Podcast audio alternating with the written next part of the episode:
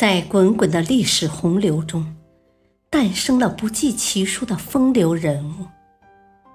他们或推动了历史的进程，或谱写了光辉灿烂的篇章。他们以自己的传奇身世，为历史增添了无穷的魅力。请听第四部《名人奇谈》。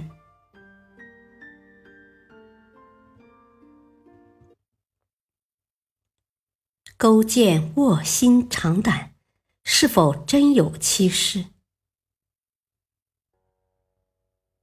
中国有一个成语叫“卧薪尝胆”，常用来表达刻苦自立、奋发向上的决心。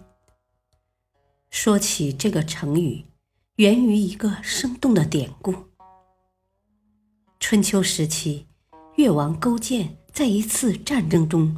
被吴国打败，只得向吴屈辱求和。在吴王的威逼之下，勾践还到吴国宫廷中服了三年的苦役，过着牛马不如的生活。勾践被释放回国以后，为了奋发图强、报仇雪耻，他睡觉躺在硬材上。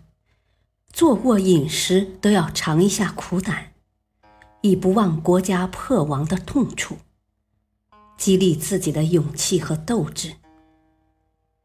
这个卧薪尝胆的成语故事，激励了无数中国人。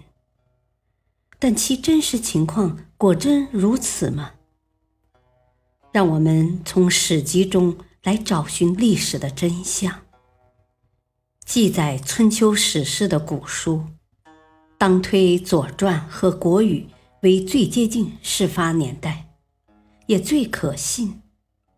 《左传》中定公和哀公两部分，《国语》中吴语和越语都详细记述了越王勾践之事，但那里没有片言之语谈及卧薪尝胆。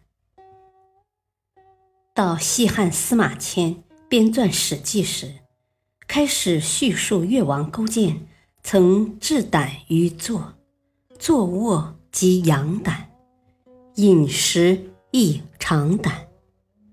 东汉赵业作《吴越春秋》，也说到勾践悬胆于户，出入尝之，却毫不提及卧薪之事。至唐宋时期。在一些著述文字中，开始出现越王勾践曾枕戈尝胆的传说。著名唐代诗人杜甫在《壮游》诗中曾有“枕戈忆勾践”之句。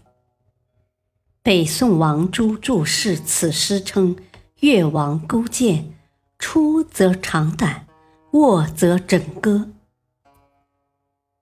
南宋初年。李纲在《异国事》书中曾说：“勾践枕戈尝胆以立其志。”在《论史事札子》中又说：“勾践枕戈尝胆，足以报吴。”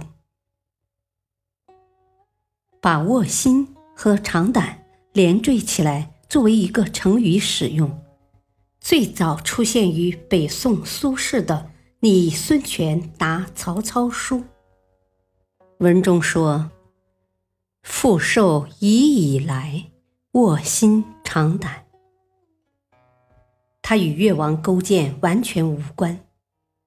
由于苏轼是个大文豪，所作文章影响巨大，故到南宋时，不少官吏学者就在他们的奏章。著述中屡次提到勾践有坐薪尝胆或卧薪尝胆的事。不过与此同时，南宋学者吕祖谦在《左氏传说》中却说吴王夫差曾坐薪尝胆。至明代张伯作《春秋列国论》又说，夫差即位。卧薪尝胆。以后马谡编《左传》侍卫和义史，仍把卧薪尝胆之事系于吴王夫差名下。综上所述，史书记载越王勾践卧薪尝胆，有一个发展演变的过程。在战国时代编撰的《左传》《国语》中，丝毫不见这样的事。西汉司马迁写的《史记》和东汉赵烨传的《吴越春秋》，开始既有长胆，但是还没有见卧薪。唐宋间的一些诗文中，出现了越王勾践枕戈长胆的说法。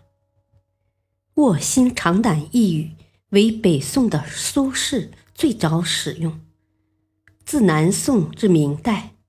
学者们对卧薪尝胆者，一说为勾践，另一说为夫差。至清初《刚健异之录》和《东周列国志》问世，勾践卧薪尝胆才成为定论。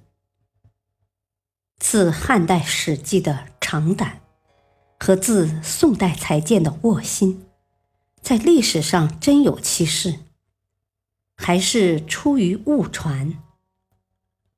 勾践曾枕戈尝胆，还是卧薪尝胆？卧薪是想睡觉时用苦菜刺眼，还是睡在硬材上磨练筋骨？要弄清这些问题，看来还需要历史学家的进一步考证。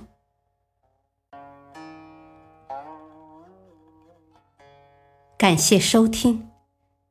本集播讲到此，下期继续播讲，敬请收听，再会。